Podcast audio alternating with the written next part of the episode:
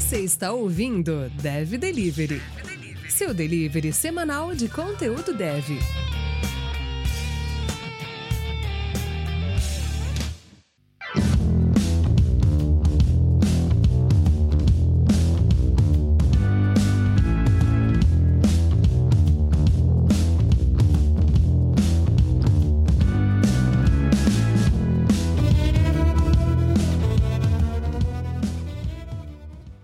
Olá, seja muito bem-vindo a Dev Delivery, a sua comunidade de tecnologia. Meu nome é Jefferson Henrique. Bora lá pro podcast para ver qual é o tema que a gente vai falar.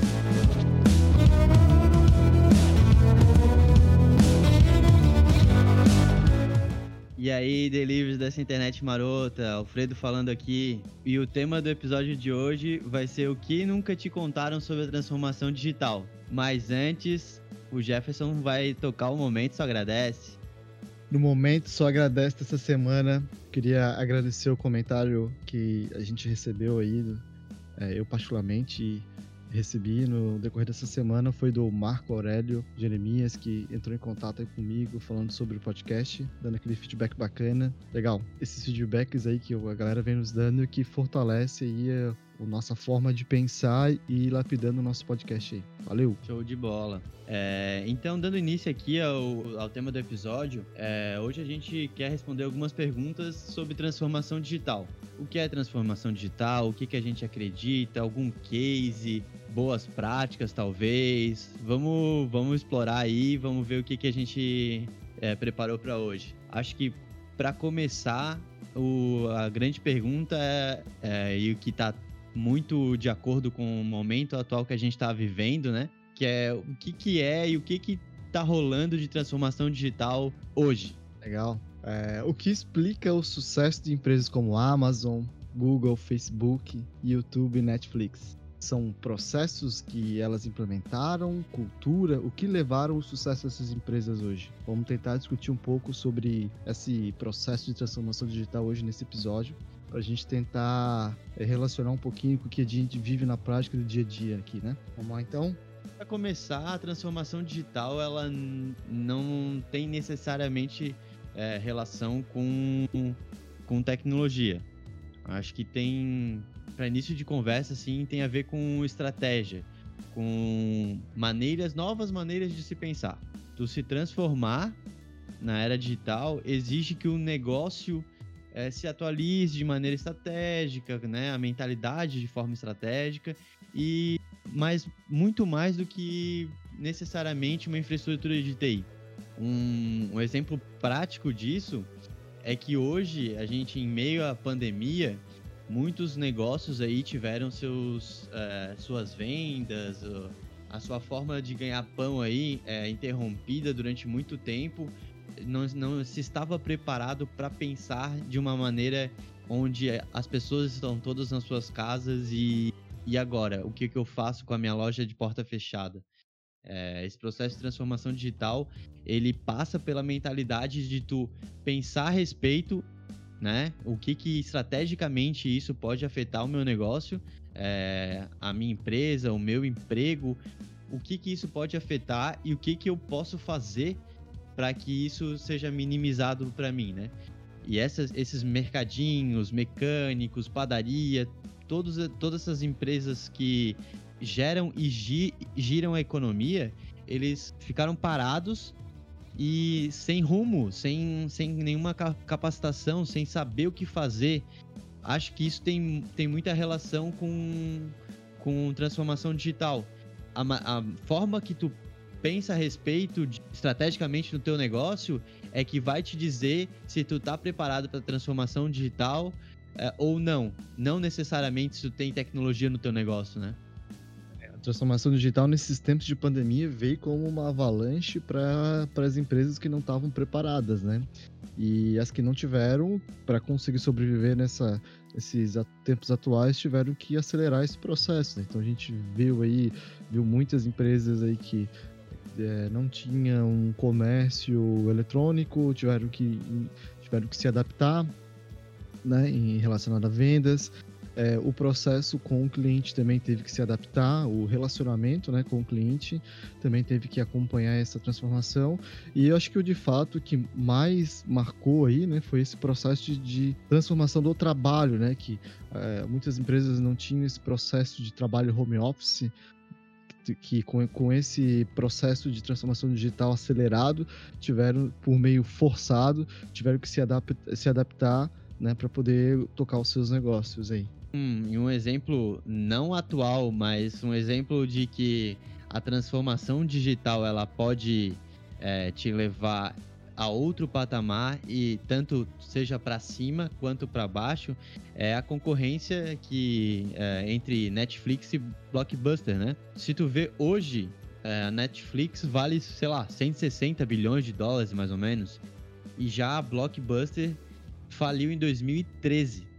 Como que isso aconteceu? Por que, que essa mudança de comportamento fez com que a Blockbuster, uma empresa gigante que lá nos anos de 2007, mais ou menos, valia 5,5 bilhões de dólares, passou a, a, chegar à falência em seis anos, seis, sete anos. O que, que culminou isso tudo?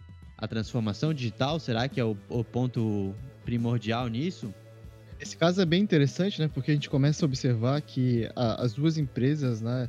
É, a, no caso, a Blockbuster, ela tinha uma cultura e, e um, um, tamanho de mercado muito maior que a Netflix. Só que eh, as duas eram do mesmo segmento, né? Então, a parte de filmes. E a gente começa a observar ali que a, a, diferença entre uma com a outra foi que a Netflix atentou né, para os processos da área digital mais rápido do que a própria Blockbuster, né? Então, porque a gente começa a observar ali que lá em meados de 2007, a Netflix enviava é, pacotes né, mensais para seus clubes de assinantes via correio. Então, ela enviava lá o, o seu DVD para o correio, enquanto a Blockbuster expandia suas lojas de locação e, e inventava maneiras para que o, o, seu usuário retirasse, tivesse vantagens de, desse meio físico. E com isso a Netflix começa a observar ali e a internet começa a vir forte e, e eles começam a, a entender que, opa, existe uma coisa diferente, um negócio diferente que eu não tenho que o meu concorrente não tem, que a gente tem que fazer foi aonde eles começam a, a fazer ali o, o, o, processo de distribuição online, né? E aí que a gente começa a ver essa grande transformação aí que a gente vê que a, a adaptar a esse formato que quando chega em 2019 é, a Netflix começa aí com 140 milhões de pessoas que de, de assinantes na plataforma e começa a ter um, um, um, um tamanho muito maior né, de, de, de assinantes, porque, é, como a gente falou no início, a transformação digital é, é muito além né, de, de processos de, de, de, TI. Né? É, é bem conceito, né? então as pessoas, em tempos atuais, estão mais preparadas para isso. Então fica mais cômodo. Eu acho que talvez isso seja um grande destaque de bola. E, e, a transformação ela tá ligada, sobretudo, a cinco fatores, digamos assim. É, nesses cinco fatores, acho que a gente pode começar identificando quem é o centro de, todos os, de todo o negócio, né? É, nesse centro de todo o negócio fica o cliente, né? O cliente é, o, é onde a gente tem o foco, tem os olhos. E a Netflix entendeu muito bem isso que os clientes eram o centro da, da, atenção e passou a fazer uma comunicação que não era simplesmente uma via de mão única. É, antigamente, o, a, as empresas se comunicavam é, simplesmente pela sua marca, pela sua reputação, tratando a, os clientes só com meio que como receptores, né? Então, hoje as marcas entenderam como isso funciona, é, entenderam que a comunicação tem que ser de mão de via mão dupla, né? E o, o, os players do mercado começaram a construir essa marca. O mais poderoso dos players é justamente o cliente. Então, agora os clientes participam ativamente da construção da marca. A comunicação a, e as estratégias, elas não são tomadas necessariamente só, pra, só para o cliente, mas sim com o cliente. Então, além de, de, de, ter essa comunicação com o cliente, né, fazer uma comunicação com o cliente e não para o cliente, é, mais canais de comunicação te, foram potencializados, digamos assim. Então, a forma de lidar e construir um relacionamento com os clientes já é muito bem feita, porque tem mais canais e isso melhora, consequentemente, a experiência do, dos clientes. É, mas, assim, não dá para. É, tem que ressaltar que não faz sentido que uma empresa chegue abrindo canais de comunicação com os clientes, né, abrindo esse espaço, se ela não sabe lidar com, com essas situações. Por exemplo, um restaurante lá, o cara foi lá e avaliou a comida e disse que sempre peço no restaurante e foi a primeira vez que isso acontece. O que, que aconteceu? É, hoje vieram, a comida veio com cheiro e gosto de água sanitária. Beleza, até aí algo tratável e, e, conversável com o cliente, né? Tu ouve essa manifestação do cliente, tu tenta entender o que, que aconteceu. É, e aí a resposta da, da pública da empresa foi: infelizmente não sabemos identificar, pois nunca ingerimos a mesma. E a senhora foi a única que reclamou no dia de hoje e servimos mais de 500 marmitas e nenhuma reclamação de gosto de água sanitária. Vai ver a boca da senhora que estava com gosto ruim. Será que esse é um exemplo bom de comunicação com o cliente? Então, acho que o Netflix percebeu isso, interagiu de maneira certa, que não adianta ser digital sem ser humano, sem tu entender como lidar com o cliente, né? O, a cultura customer centric, que o, o cliente está tá no centro do, da, das atenções da, da empresa. Dentro dessa cultura aí, como construir uma empresa centralizada no cliente? É, a gente vê que não é fácil, não existe uma resposta fácil para isso, né? mas existe algumas boas práticas que empresas como Amazon, Netflix fizeram, né? que, que acabaram tendo alguns pilares, né? que são foco nas necessidades, liderança, visão holística e construção de relacionamentos. Então, começando com foco nas necessidades, né? Eu acho que o, pô, é o famigerado MVP, né? Entender qual é a necessidade do, teu cliente o que que tu projeta de como o cliente alvo e o próximo passo é levar em consideração o que que o cliente realmente quer e colocar as necessidades dele acima do teu achismo, do achismo do teu gerente, da tua diretoria. É uma comunicação lá com a ponta, é saber ouvir diretamente da boca do cliente qual é a necessidade dele, né? E acho que o foco nas necessidades tem essa linha de raciocínio. E o que que tu acha da construção de relacionamento? A construção ela tá muito de relacionamento está muito baseada na experiência do usuário. Não adianta a gente saber as necessidades do cliente, mas não dar aquela experiência e, uma, e um, um ecossistema necessário para que o, o, cliente interaja junto com a tua empresa. Nesse caso aí a gente tem os canais de comunicação, né? São muito voltados para isso, né? E a gente tem algumas umas experiências. No caso da Netflix, como exemplo que em questão aqui, tem os canais de relacionamento onde você é, entra ali, se comunica com, com um chat e tem a resposta de uma maneira rápida e objetiva. Acho que é essa questão do relacionamento, a experiência que o teu usuário tem usando o teu sistema, o teu produto, está é, é, tá muito em, em, questão. Aqui no Brasil a gente tem uma, né, uma, uma, uma nacional que é o Nubank, né, que tem esse, isso no core aí da, da empresa, que é o relacionamento com o cliente. Então, isso acaba é, crescendo e fortificando a marca, né? E o que tu acha da visão holística aí, Alfredo? Visão holística, né? Vamos simplificar aí. Visão holística é é tu pensar da seguinte forma: eu ofereço a melhor experiência possível de, de compra do cliente. O cliente está satisfeito, descobriu o produto, é a necessidade dele, porra, fechou, achei o preço adequado, comprei. Sou cliente, efetivei a minha condição de cliente, mas eu não tenho um suporte adequado. Eu não tenho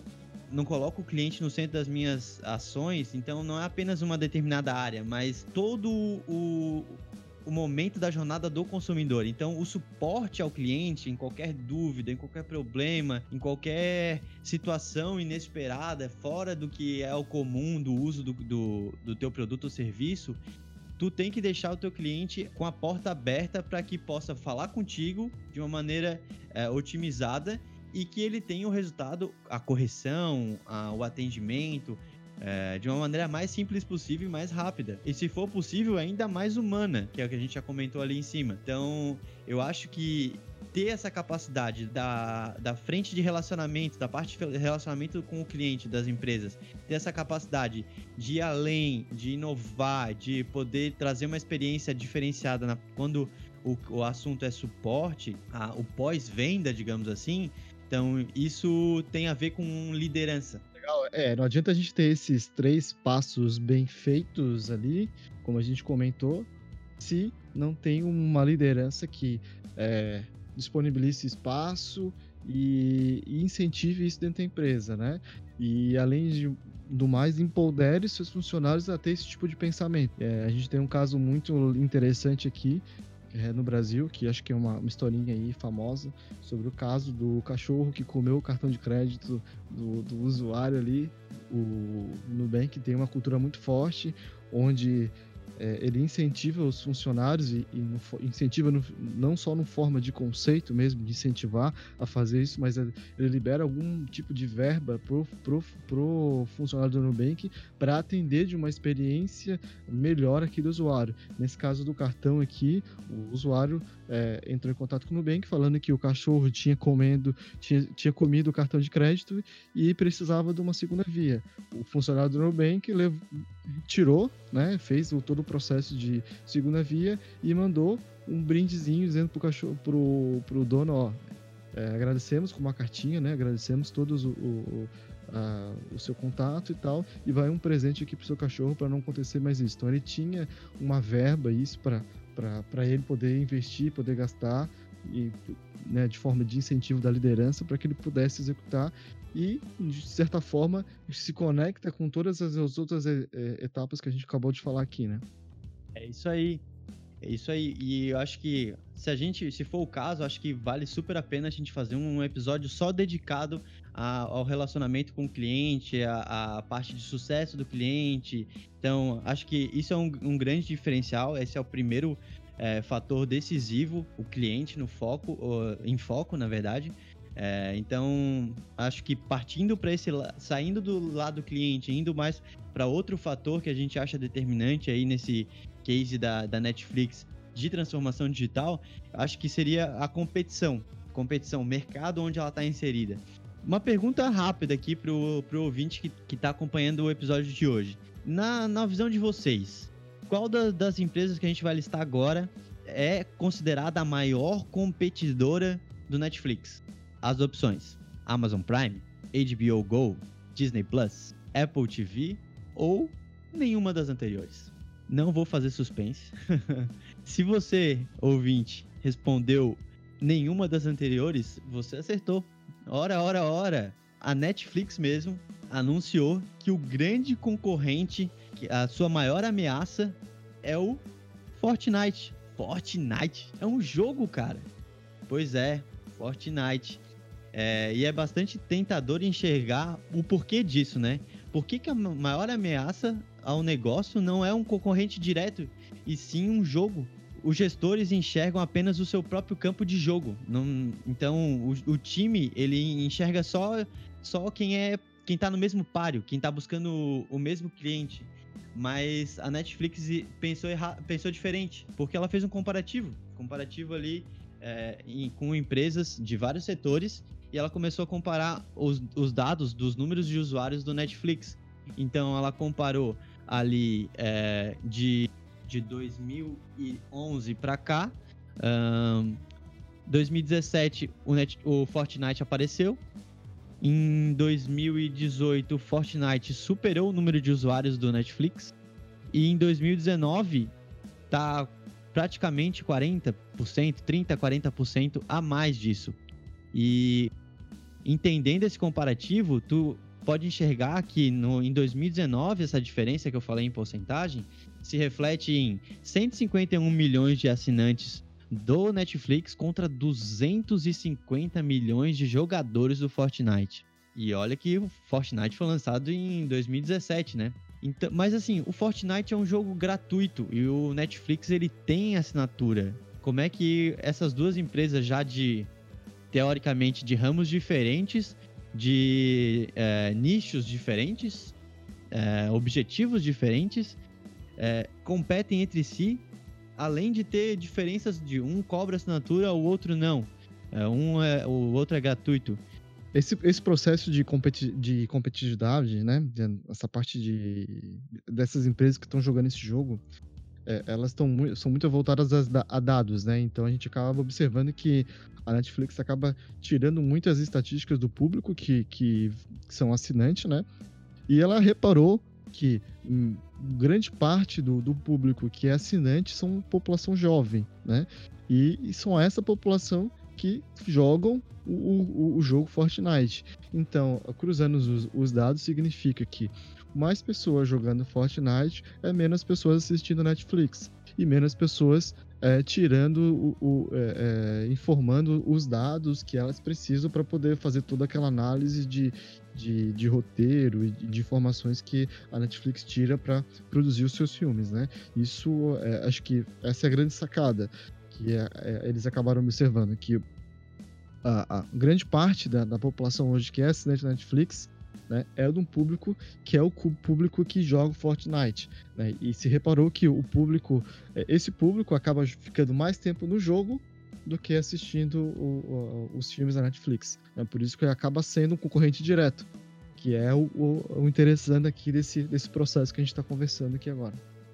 É, isso é o conceito de, de mundo atual, né? De, de competição assimétrica. Empresas de diferentes setores, de diferentes indústrias, é, podem ser seus maiores competidores entre si.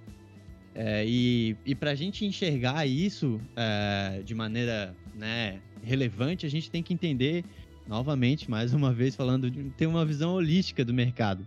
Por exemplo, o Alibaba fez uma parceria com a Ford para fazer uma nova forma de vender carros, de fazer test drive, onde os consumidores poderiam escolher qual carro elas poderiam fazer é, o test drive e tudo isso dentro de uma máquina.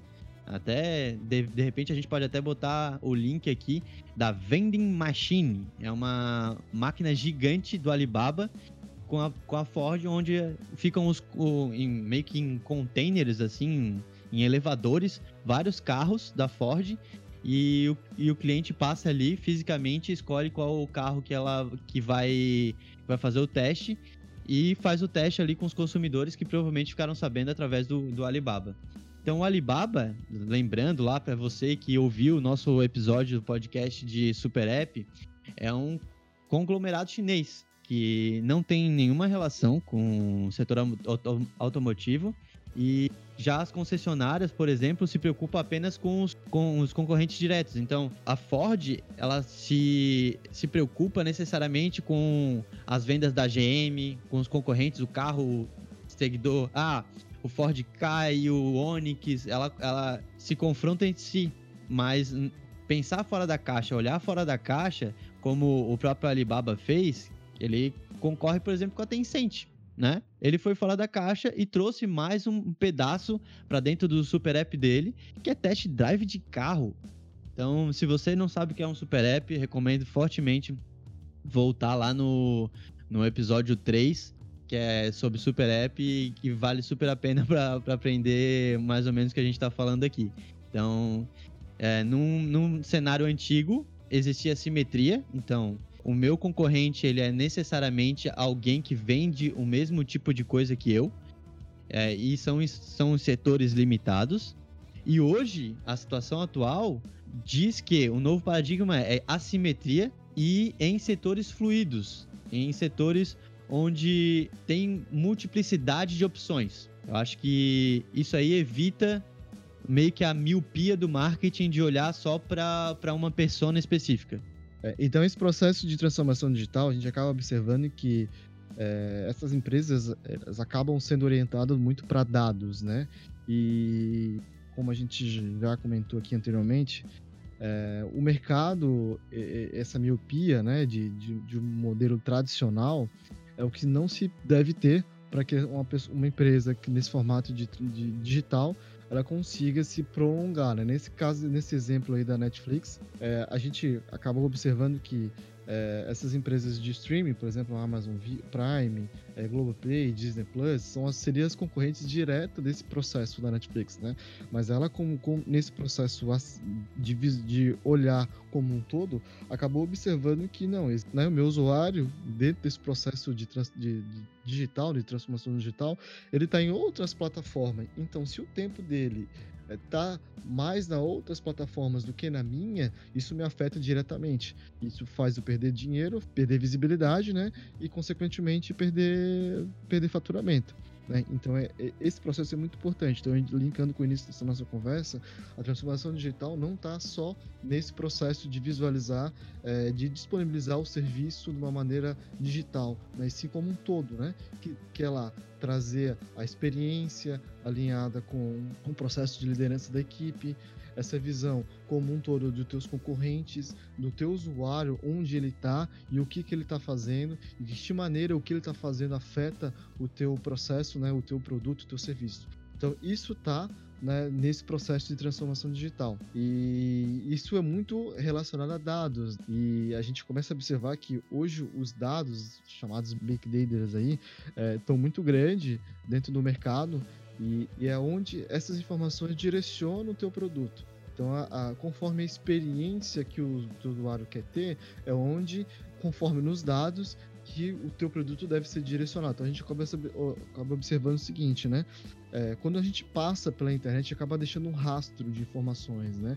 Que é um, onde é, essas empresas acabam se fortificando, podemos chamar assim, usando isso como escada para poder é, elaborar os seus produtos e te dar né, a melhor experiência possível. Né? Que, de exemplos práticos ficaria assim, pô, você assiste um determinado filme lá na Netflix com determinado tipo de, de categoria, romance, ação, sei lá, e a Netflix sabe dessas informações, então ela te quer propor uma experiência boa. Então o que ela vai fazer? Ela vai pegar esses dados, vai olhar, pô, o Jefferson gosta desses determinados filmes, então o próximo filme que eu vou sugerir para ele assistir na Netflix são esses, porque faz parte da tua experiência, né? Então esse processo de experiência que está muito relacionado aos dados é o que a gente vê que, que vem dando, destaques né, às empresas que estão nesse processo, né? Que já é, descoberta, né? De transformação digital.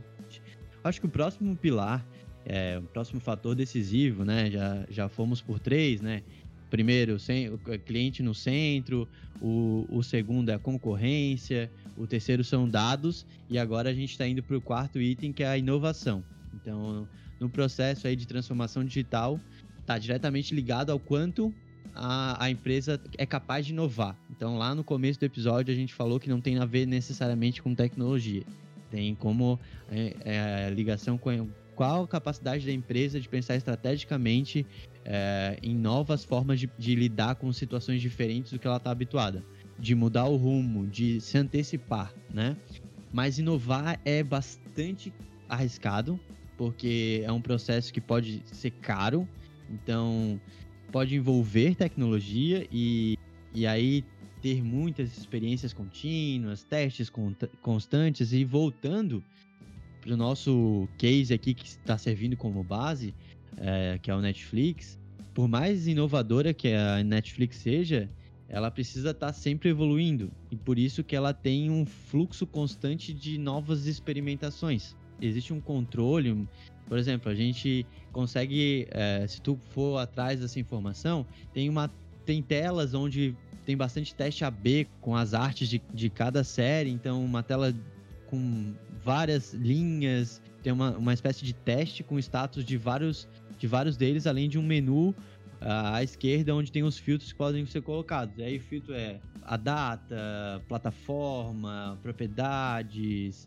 uh, categoria, então tem vários, vários pontos ali. Mas, pô, beleza. A Netflix é um exemplo muito extremo de, de inovação, eles têm bastante recurso, pra, e pro meu negócio, e pro negócio do ouvinte que tá ouvindo esse episódio de hoje, e pro, pro negócio, pra empresa onde eu tô trabalhando, e se eu mudasse a frequência de e-mails? É um questionamento que pode ser feito, é uma forma de pensar, é uma forma de inovar. E se a gente tem, tentar fazer uma nova forma de comunicação?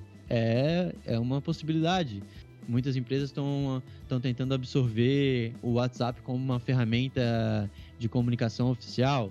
É, e se a gente criar, sei lá, um combo de produtos é, que nesse primeiro, nesse primeiro olhar não parece estar tá ligados, mas que de repente pode trazer uma percepção de valor do cliente. É aquele negócio assim, ó. É, no açougue, o açougue vende carne, mas se o açougue, se o açougue estiver atento a uma oportunidade, ele vai vender, vamos dizer, é, a bandejinha com hambúrguer é, pronto ali além do hambúrguer pronto, ele pode fazer uma, um kitzinho. Um kit é, hambúrguer, pão, um pão diferenciado, um pão artesanal, um pão com, com uma qualidade é, acima. E, sei lá, botar junto no kit um queijo coalho, botar junto no, no, no kit um, um molho barbecue, um molho chimichurri. Tá vendo que é, o cerne o cerne do negócio é a carne, mas ele não deixou de pensar na experiência, no valor agregado para o cliente. Então o cliente vai com o objetivo de comprar a carne do hambúrguer, ele sai com tudo pronto para ele poder fazer o hambúrguer dele em casa. Então isso é uma forma de inovação também. E os negócios mais inovadores estão sempre testando, tirando é, insights, tirando insumos, é, perspectivas de teste de cada tentativa. Então, vai ter várias vezes que vai falhar, vai ter várias vezes que não vai ter nenhuma conclusão possível, mas testar novas hipóteses de forma rápida, gastando o mínimo possível, é o que, fa que vai, vai fazer com que a sua empresa seja capaz de inovar. Então, inovar é um, um dos fatores mais importantes aqui desse, desses cinco que a gente está listando, uh, tendo, tendo como base o Netflix, né? Outro valor aqui, né? Que outro, outro item, né? Desses cinco que a gente comentou no início é o valor. Usando esse case da Netflix como um exemplo, né? A gente consegue destacar, é, é, além da mudança de valores lá, que a gente comentou no início da época que a Netflix era concorrente direta da Blockbuster ali, né? É a coragem dessa mudança de valor. E, com, e como eles fizeram uma, uma forma de, de, de, caracterizar o valor com o cliente sempre no centro, com, com o comportamento do cliente e com base no comportamento do cliente, nas informações dos dados que eles tinham, eles caracterizaram e mudaram completamente sua linha de valor e de entrega. Então, se a gente olhasse a Netflix lá em 2007, a gente quais, quais seriam os, os valores, né?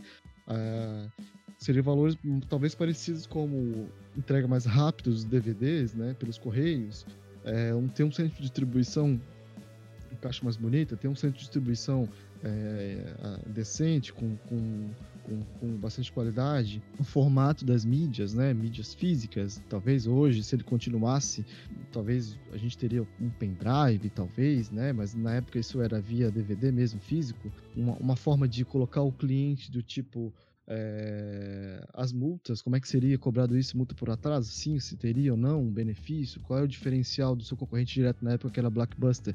Que também tinha um catálogo interessante de filmes ali, né? Que, lembrando que essa parte de locação de filmes tem todo um contexto, tem toda uma indústria por trás que a gente acabou não comentando aqui, mas é, tem toda um, uma forma de disponibilizar o filme e, e olhando esse, essa informação de colocar ter como valor principal o comportamento do cliente sempre ao centro, né? Eles acabaram enxergando a partir de meados ali de 2007, 2010 que o cliente estava, que o, o, seu cliente estava mudando o comportamento. Então foi realmente uma coragem que a gente acaba destacando aqui dessa mudança, né, de valor, de, de formas de agregar o serviço, para que migrasse do formato tradicional nos meios físicos para que para os formatos digitais. Isso também é uma, uma questão importante de a gente considerar.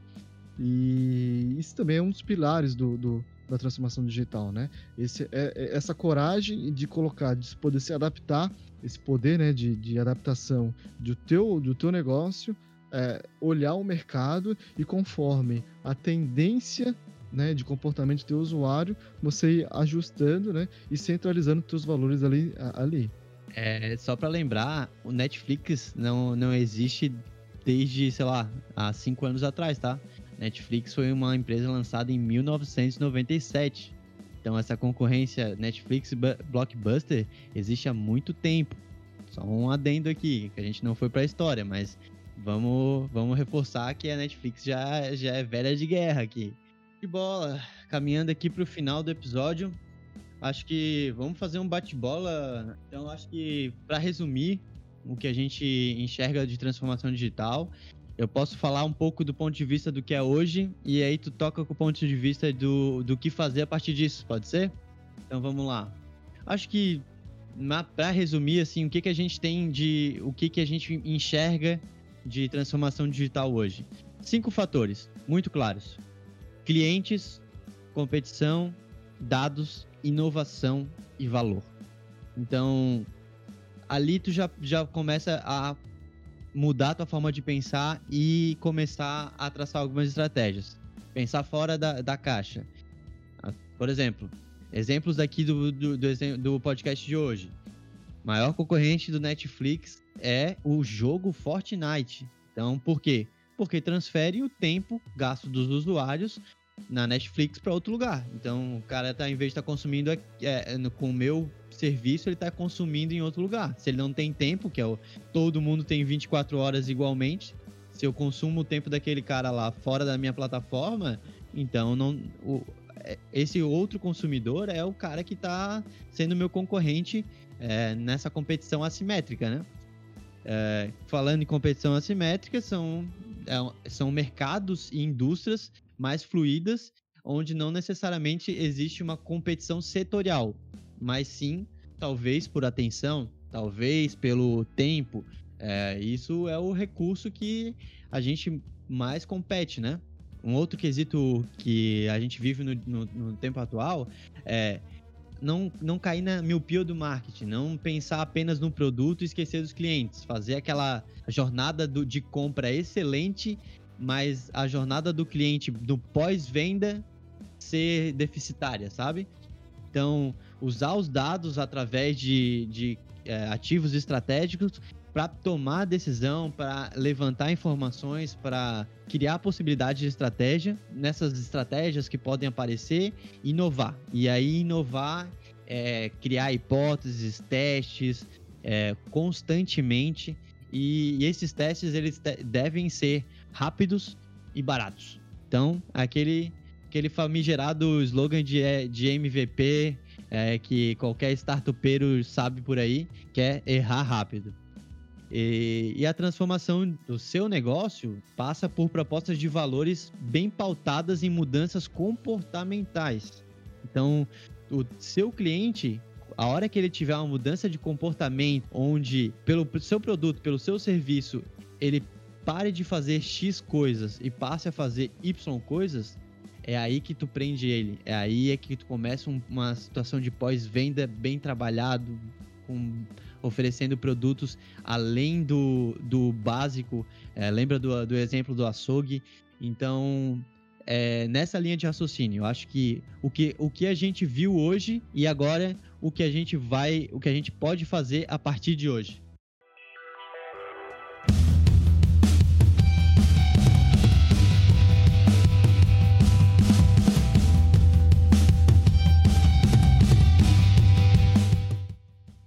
Legal. Então a gente viu que a transformação digital não é o ponto, é, não é o ponto na história da empresa. Pode ser um ponto de virada, mas para manter relevante a transformação digital deve ser um ponto importante constante, tem que ter constância que é o que as informações que a gente é, acabou discutindo nesse episódio. São as informações é, dos dados, o comportamento do cliente, a experiência que você quer proporcionar para aquele cliente, onde está o teu cliente, a informação, isso de maneira constante, que de fato vai dizer que se você vai ou não sobreviver nessa era aí de, podemos chamar de, de não mais unicórnios, mas sim dinossauros. Então, pessoal, é esse o nosso episódio de hoje. Gostaram?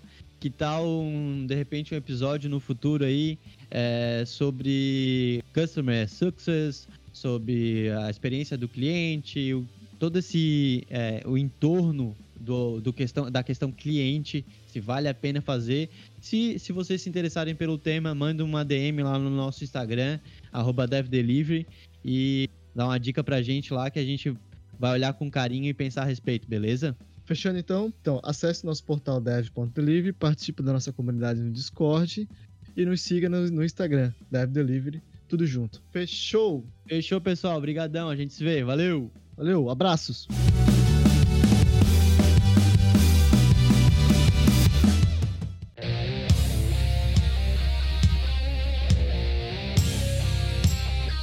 Você ouviu Dev Delivery. Conectar, experimentar e compartilhar é o que move nossa comunidade.